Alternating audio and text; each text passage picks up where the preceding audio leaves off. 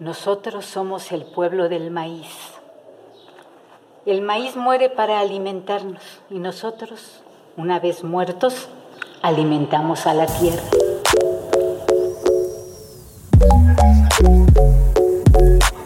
Pues estamos de vuelta aquí en Cultivando Idiotas, episodio 7. Y vamos a hablar ahora de un temaza, Chavita, que nos han pedido muchos de nuestros oyentes de otras partes de, de Europa y de Latinoamérica, ¿no? Sí, efectivamente, es el tema de la semana y es el Día de Muertos. Y creo que teníamos que hacerlo pues previo en esta, en esta semana que se va a publicar este episodio 7. Pues el tema del Día de Muertos es un tema que ha tenido últimamente eh, muchas portadas de, de notas internacionales y sobre todo pues este, digamos, esta devoción a la muerte que tiene el Día de Muertos. Sí, y es una fecha que ha, hecho su nombre ante la escena internacional y que atrae turistas de todo el mundo que vienen justo a visitar y ver este, estos festivales y las ofrendas en Michoacán y en los diferentes estados donde se celebra este ya tan famoso festejo. Pues yo creo que empezaríamos aquí platicando con cuál es el origen del Día de Muertos, porque creo que el Día de Muertos representa esta simbiosis entre la cultura mexicana prehispánica y la cultura española. Y entonces creo que primero habría que explicarles a nuestros oyentes qué significa y de dónde proviene el Día de Muertos, Chavita. Sí, el Día de Muertos es realmente, como dices tú, es una simbiosis y un símbolo de la conquista de México y el resultado que generó esa mezcla de dos culturas distintas. Los aztecas ya tenían una celebración específica para sus muertos durante los meses. Eh, yo, yo había leído de octubre, tú me dices que ellos lo celebraban en el noveno mes azteca, no sé si cayera en las mismas fechas, pero ellos ya tenían una fecha en la que veneraban a la muerte, a su diosa Mictecacihuatl. Mictecacihuatl y también decoraban ya con la flor de cempasúchil y hacían algo que asemejaba un poco a lo que se hace hoy en día. Pero cuando llegan los españoles y toman Tenochtitlán, intentan instituir a la Iglesia Católica y se dan cuenta de que estas fechas coinciden un poco con la fecha del Día de Todos los Santos y de los Santos Difuntos. Justo yo creo que eso es un tema bien interesante, que no solo se ve aquí, sino también se ve con el tema de la Virgen de Guadalupe, que la conquista española y esta, digamos, eh, pluriculturalidad que tuvo la conquista y toda esta fusión en que, que termina en el mestizaje, eh, eh, los conquistadores españoles no llegan a México eh, eliminando, matando, asesinando a, los, a los aztecas, ni a los mayas, ni a los, a los mesoamericanos, sino tratan de inculcar, ¿no? de introducir cierta cultura y, hacer una simbiosis perfecta con la cultura eh, eh, española. Entonces, justo eh, como tú decías, esta adoración a Micteca Cihuatl, que era la señora de la muerte, justo hacían esta ofrenda, este tipo de ofrendas prehispánicas, ¿no, Chava? Sí, James, igualmente lo toman. Los españoles deciden hacerlo algo más al estilo católico y empiezan a introducir todos estos simbolismos de las cruces, empiezan a llevar la visita a los panteones, la cual ya se practicaba en el Día de Todos los Santos en España y se empieza a hacer todo este como mezcla de culturas que da como consecuencia el mestizaje. Y bueno, este choque da como consecuencia lo que es ahora la, la ahora cultura mexicana porque en ese entonces pues había la cultura española y la azteca. Sí, porque justo y para resumir esto que estás diciendo, lo que hace el Día de Muertos es fusionar el Día de Todos los Santos festejado o digamos eh, en la cultura española y esta, esta adoración a la diosa de la muerte prehispánica, ¿no? Entonces esa fusión ¿no? Que, que, hacen los españoles cuando ya han entrado a la conquista del territorio mexicano, genera que incluso en el propio altar del Día de Muertos haya esta representación simbiótica de la cultura mexicana y la cultura prehispánica, ¿no, Chavita? Sí, es algo que ya lo hace único y le da cierta particularidad, porque en, vez de solamente celebrar a los santos difuntos a la manera católica en la que solo llevar flores, se crea todo este tipo de festejo diverso en el que las personas ahora también memoramos a nuestros difuntos y los visitamos y comemos con ellos. Además, pues ya también elaboramos lo que son las famosas ofrendas, decoramos con papel picado, comemos el pan de muerto y hasta no sé cómo sea el caso en tu casa, James, pero hay algunas casas todavía en México que suelen tener una silla y servir la, mesa para esa persona difunta como si estuviera ahí, ¿no? Claro. Bueno, nada más por, por, decir algunos datos que, que me parecieron interesantes. Las ofrendas y la aportación en la ofrenda que ponen los prehispánicos son la parte de las flores de cempasúchil que iluminan como el camino para la, ¿no? Eh, evidentemente toda la parte del copal, ¿no? De, de, que es el incienso, ¿no? Y bueno, también la parte que pone la cultura española, como son las flores, las ceras, las velas y las veladoras. Eh, sin duda también las cruces, ¿no? Que en ocasiones podemos ver reflejadas en, en, las ofrendas hoy en día eh, que se ponen en México, pues generan esta simbiosis. El propio pan de muerto, chavita, es del resultado de, la mezcla entre la cultura mexicana y la cultura española, porque eh, en, la época prehispánica no había harina, ¿no? La harina fue un, tema que, que se importa. Sí. Y pues yo creo que lo más representativo eh, del Día de Muertos como tal son las ofrendas de muertos, ¿no, James? Es correcto, Chavita, y creo que es de veras interesante ver qué contenido tienen todos los altares de muertos. Eh, estos altares deben de tener ciertos elementos esenciales eh, que conforman una ofrenda al Día de Muertos. Yo había investigado uno primero que algunos de los altares, la gran mayoría, tienen tres niveles. Y estos tres niveles simbolizan a las tres divinas personas, el Padre, el Hijo y el Espíritu Santo. Y la cruz que casi siempre se dibuja en el suelo con tierra, les recuerda su fe relacionada con el miércoles de ceniza en el que se dice a los fieles difuntos, en polvo eres y en polvo te convertirás. Entonces, si te fijas, Chavita, eh, está esta, digamos, correcta simbiosis entre la parte católica católica y la prehispánica.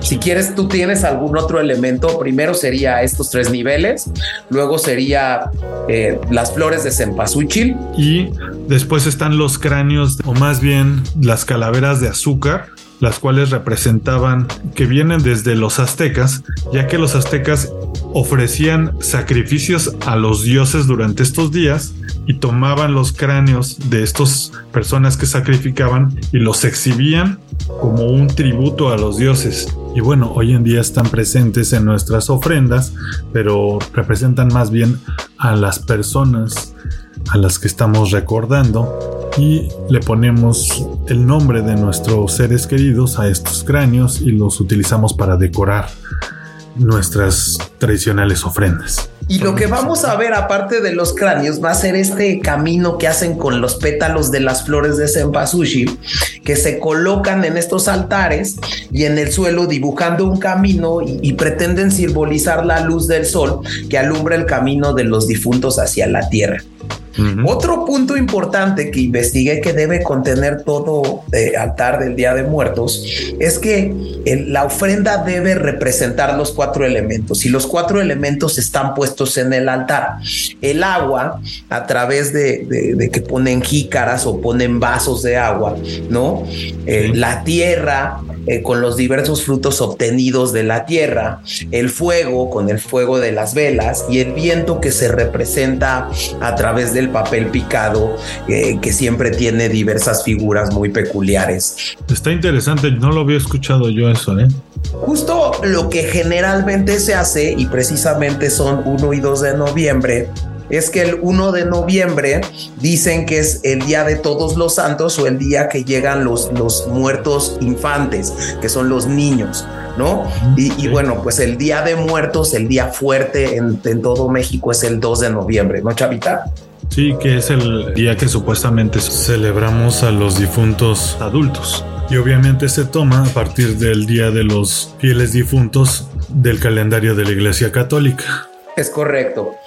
En la noche, eh, cada, cada altar, y bueno, no sé si en, tu casa o tu abuelita, a mí me tocó muchas veces que en la noche cada altar, la familia enciende eh, las velas que están ahí en, alrededor del altar, y lo que decían es que se iluminaba el altar para evitar que el difunto se perdiera en el camino, ¿no, chaval?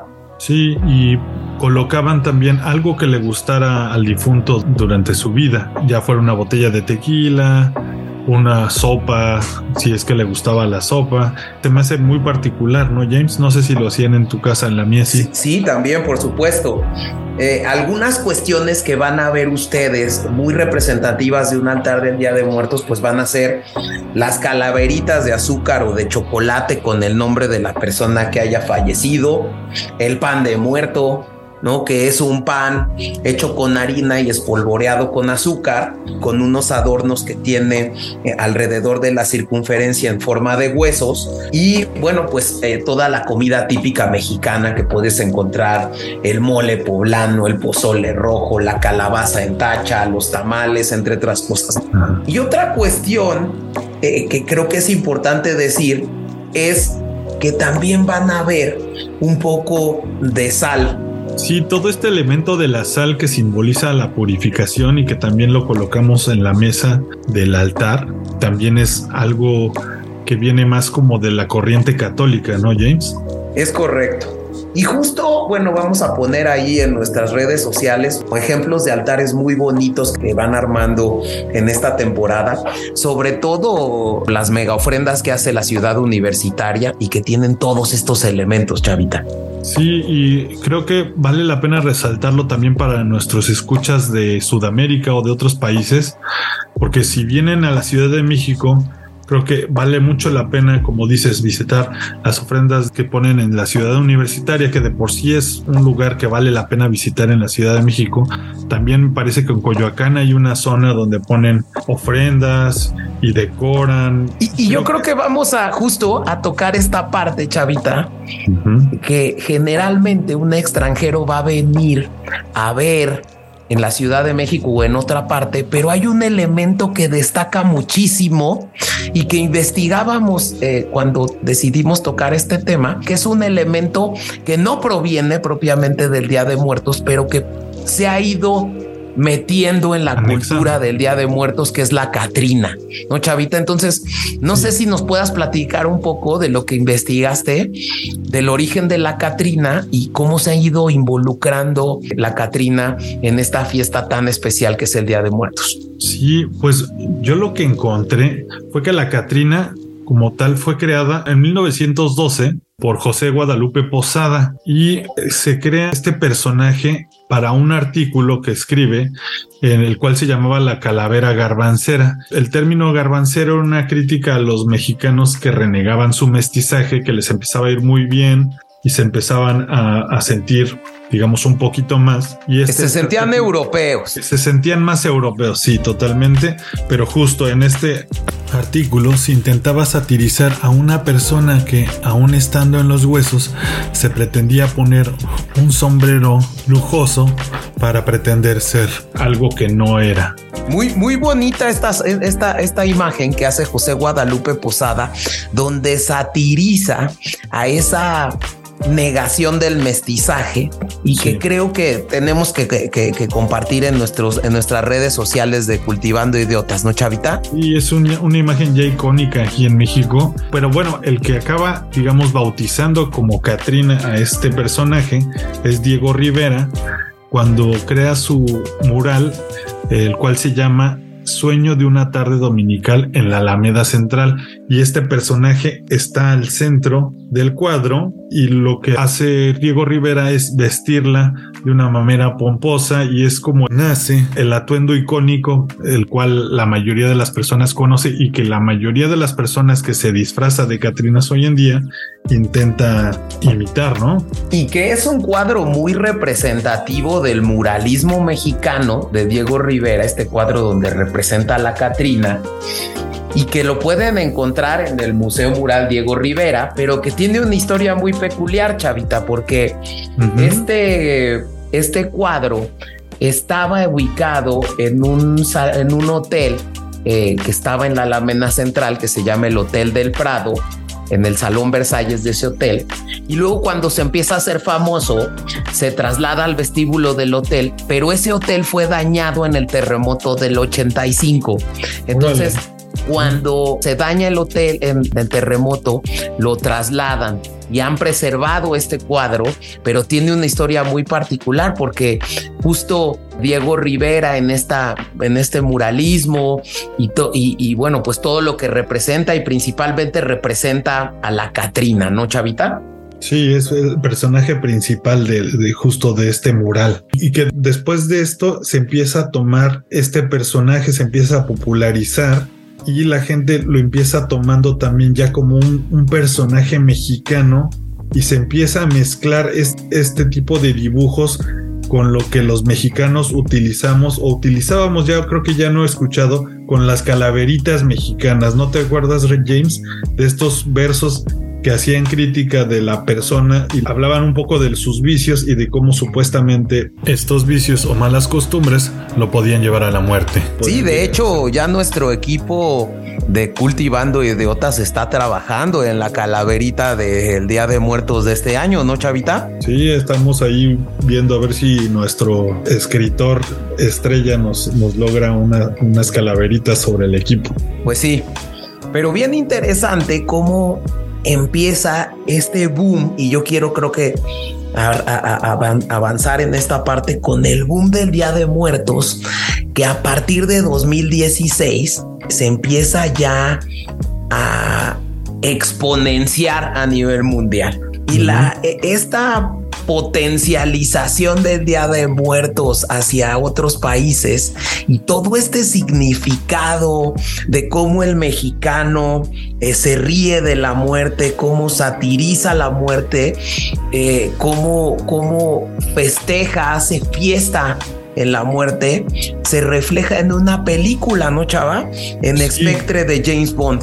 Justo, esta película sale en el finales de 2015 y de ahí se vuelve tan popular que la gente empieza a preguntar, ¿cuándo es este eh, festival? Yo quiero ir a este desfile tan, tan particular eh, en donde sale James Bond caminando y justo toma la Ciudad de México y dice, vamos a hacer uno. Y se crea el gran festival de Catrinas de la Ciudad de México. Y su primer año pues es el 2016, James. E, es que son dos, chavita, es el Festival de Catrinas y el Festival del Día de Muertos. O sea, no son la misma entonces. No. Ok, yo la verdad es que los juntaba. No, no, no. Precisamente eh, en esta simbiosis de estos dos elementos, que por eso decimos que no obstante la Catrina no tiene un origen del Día de Muertos, ya lo hacen y lo unen, ¿no? Para hacer, pues les dos, evocar a la Catrina en esta misma época, ¿no, Chavita? Sí, la toman como un símbolo más hacia la muerte hacia la sátira o crítica, la cual empezó siendo. Y se vuelve totalmente un icono del Día de Muertos, que ya todas las personas se quieren disfrazar de Catrinas y bueno, se me hace un poco chistoso, pero también ya empiezan a salir después del Día de Muertos algunas fotografías este, de las personas disfrazadas y ponen, este, digamos, a manera un poco a, sátira si, si, es panda o Catrina, porque hay personas que se maquillan un poquito de más y acaban pareciendo pandas, ¿no? pues también habría, yo creo que es interesante, Chavita, decirle a nuestros oyentes que no solo en la Ciudad de México eh, se dan este tipo de celebraciones. Hay muchos otros estados que tienen particularmente eh, un, tema bien bonito de celebración de estas fechas. Yo leía que es eh, muy, muy bonita la celebración que se hace en el lago de Pátzcuaro en Michoacán, en el estado de Puebla, en la Huasteca Potosina y en la Ciudad de México y también en Oaxaca.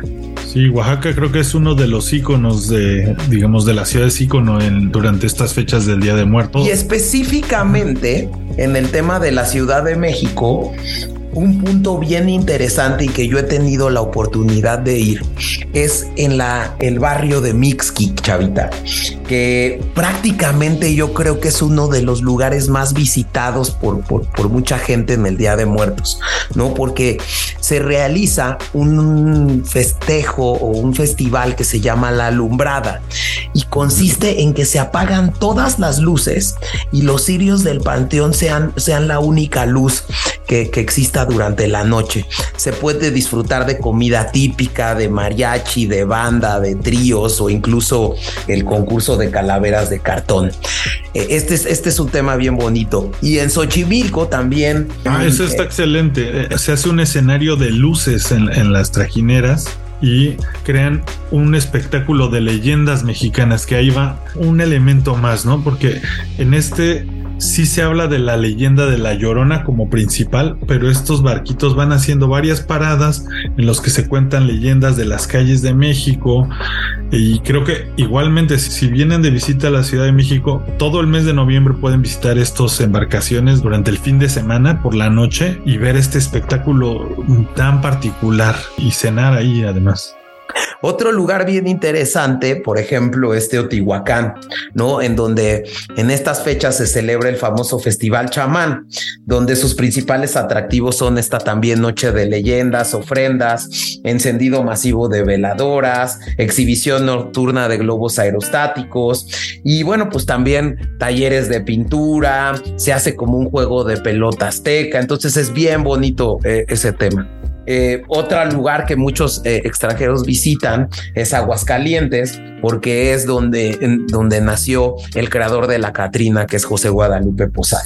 Sí, y bueno, ahí llega justo nuevamente una mezcla nueva durante estos años, ¿no? Es como que ha resurgido también el Día de Muertos y lo simpático es que justo nuevamente se vuelve a mezclar, o bueno, nos llega a través de otra cultura, que es la cultura estadounidense, que a mí me sorprende cómo son tan buenos en el mercadeo los, los gringos que nos venden nuestra propia cultura y la volvemos a comprárselas a través de Coco de Disney, por ejemplo, o de Spectre, y se crea una nueva mezcla justo un, nuevo mestizaje o un mestizaje moderno en, una cultura en la que vuelve a tomar ciertos elementos antiguos, pero además cada vez se junta más a, lo que es el Halloween, ¿no? Y que creo que, a ver, y esto que señalas, y antes de entrar al tema del Halloween, esto que señalas y este golpe contundente que, que se da para eh, potencializar este festejo del Día de Muertos es el tema de Coco. Disney eh, lleva a cabo esta película que tiene un gran éxito mundial, ¿no? Y que da a conocer la cultura mexicana, en mi particular punto de vista, de una muy buena manera. Sí, una película muy bonita y que creo que no prostituye demasiado este Día de Muertos, ¿no? Realmente creo que sí hace una buena representación de lo que simboliza. ¿O tú qué piensas, James? Sí, yo creo que muy bien. De hecho, también este cultivando idiotas eh, se hizo en esta en estas fechas porque acaba de, de fallecer hace unos días eh, la señora a la cual caracterizaron en la película la que copiaron su forma de la señora Coco. Ah, sí, eso no sabía. Sí, sí, sí. Ah, eh, digamos, en este cultivando idiotas hacemos homenaje a la señora Coco. A la señora Coco, señora Coco, que descanse en paz. Y bueno, pues eh, Chavita, no sé eh, si quisieras agregar algo, vamos cerrando este cultivando idiotas para decirles que visiten los lugares representativos, no que conozcan la cultura mexicana, que sin duda esta es una fecha interesantísima, ¿no? Eh, justo ya recomendamos muchos lugares, ¿no? En este, en este cultivando idiotas, pero pues está la mega procesión de las Catrinas, la ofrenda monumental eh, en el Zócalo de la ciudad, ¿no? El gran desfile del Día de Muertos que se llevó a cabo, el Día de Muertos en, en Chapultepec, incluso hay una feria de las calacas en el CENART de la Ciudad de México, las, las mega ofrendas de de la UNAM, de la ciudad universitaria. Entonces, en términos generales, es un día, es un fin de semana muy lleno y de cultura del Día de Muertos que implica también mucho de la gran comida mexicana, de la gran tradición de la comida mexicana que se da en estas fechas, ¿no, Chavita? Sí, yo creo que son fechas perfectas para nutrirse de cultura y venir a probar también los diferentes platillos que se elaboran para esta celebración, como es el mole, como es el famoso pan de muerto, que en mi opinión sí tiene algo particular con esto de su ralladura, este saborcito naranja que tiene. Ya lo he intentado hacer aquí en Alemania, de hecho, a veces lo extrañamos, lo, lo pongo aquí en mi pequeño altar que tengo para mi abuela. Y la verdad es que sí se extraña mucho toda esta manera de celebrar estas fechas, porque aquí en Alemania, pues sí es muy dado a, la gringa, al Halloween, y le falta ese sabor mexicano, la verdad. Pues nada más para cerrar eh, y para que valoremos la cultura que muchas veces yo creo que no tenemos clara. Cabe mencionar que la Organización de las Naciones Unidas a través de la UNESCO declaró en 2008 el Día de Muertos como Patrimonio Cultural Inmaterial de la Humanidad por la importancia y el significado que reviste esta celebración. Entonces, pues yo la verdad me siento muy pro Día de Muertos y creo que hoy en día, Chavita, a nivel mundial, creo que el Día de Muertos tiene un significado muy especial que creo que eh, se está llegando eh, a un punto en el que mucha gente de otros países le está generando una atracción y un punto especial. Sí, se ha ido permeando un poco a la escena internacional. Ya, ya ves también gente en otros países vistiéndose de Catrinas, por ejemplo, ¿no? Sí, digo, la verdad es que este fin de semana nosotros pudimos estar aquí en la Ciudad de México y estaba reforma repleto y, todo lo que hacen eh, las festividades, pues eh, eh, ves cada vez más y más extranjeros en estas fechas. Pues sí, para cerrar, ¿alguna conclusión que tengamos, James, acerca del Día de Muertos? hay que llevar a cabo en estas nuevas generaciones, chavita, esta cultura, irla pasando de generación en generación, que nosotros en nuestras casas en particular sigamos haciendo nuestra ofrenda, sigamos poniendo nuestro altar, ¿no? Para seguir fomentando estas bonitas tradiciones que si bien se han ido, yo creo, posicionando en el plano internacional, en el plano del día a día, lo hemos ido perdiendo. Porque cuántos de nuestros amigos ya no ponen altar, pero nuestros papás lo ponían y nuestros abuelos también. Sí, retomar un poco como el tema cultural y saber de dónde viene y digamos decirle a nuestros sobrinos, a nuestros hijos, de dónde viene este maquillaje de las Catrinas, por qué se ponen las ofrendas. Creo que ya pocos jóvenes el verdadero trasfondo de este, digamos, de este día tan especial, ¿no? Pues sí, digo, yo no tengo nada más que, que añadir a esto. Creo que nos ha servido mucho de reflexión y decir también que este Cultivando Idiotas lo grabamos en Halloween. Sí, justo estamos en la noche de Halloween. Bueno, yo estoy en la noche de Halloween, ustedes están a punto, ¿no? ¿Vas a hacer algo para Halloween, James, por cierto? La verdad es que eh, no, no, no, no pienso hacer nada porque es lunes, ¿no? Pero sí decir, eh, y creo que buscando en este, cultivando idiotas del origen del Día de Muertos, pues nada más les dejo que el origen del, del Halloween ni siquiera es gringo, chavita, es de origen irlandés. Órale, eso tampoco me lo sabía, ¿eh? Sí, es Estaría bueno para el próximo año hacer un especial de Halloween. Esta vez. Vamos a hacer un especial de Halloween y yo creo que cerremos este Cultivando Idiotas dejándoles esa idea de que el próximo año Cultivando Idiotas a lo mejor 240 y tantos o 340 y tantos, pues se tratará del Halloween y toda, toda la tradición irlandesa que conlleva este. Y por eso me gustaría recomendar la canción de esta sección, Chavita. Sí, ¿cuál nos recomiendas, James? ¿Con cuál canción nos vamos a quedar? Pues para hacer referencia al Halloween, yo quisiera recomendar una canción icónica de este Halloween, que es Thriller de Michael Jackson. Buenísima canción, buenísimo artista y creo que es su mejor álbum, ¿no?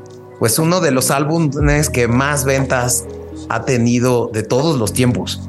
Pues nos vemos en, en un momento y pues nos vamos con Thriller, ¿no, James? Nos vamos con thriller porque viene nuestro ideólogo de Cultivando la Mente, chavita. Y que va a estar muy bueno. Por favor, quédense para nuestra siguiente sección. En un momento nos escuchamos. Regresamos.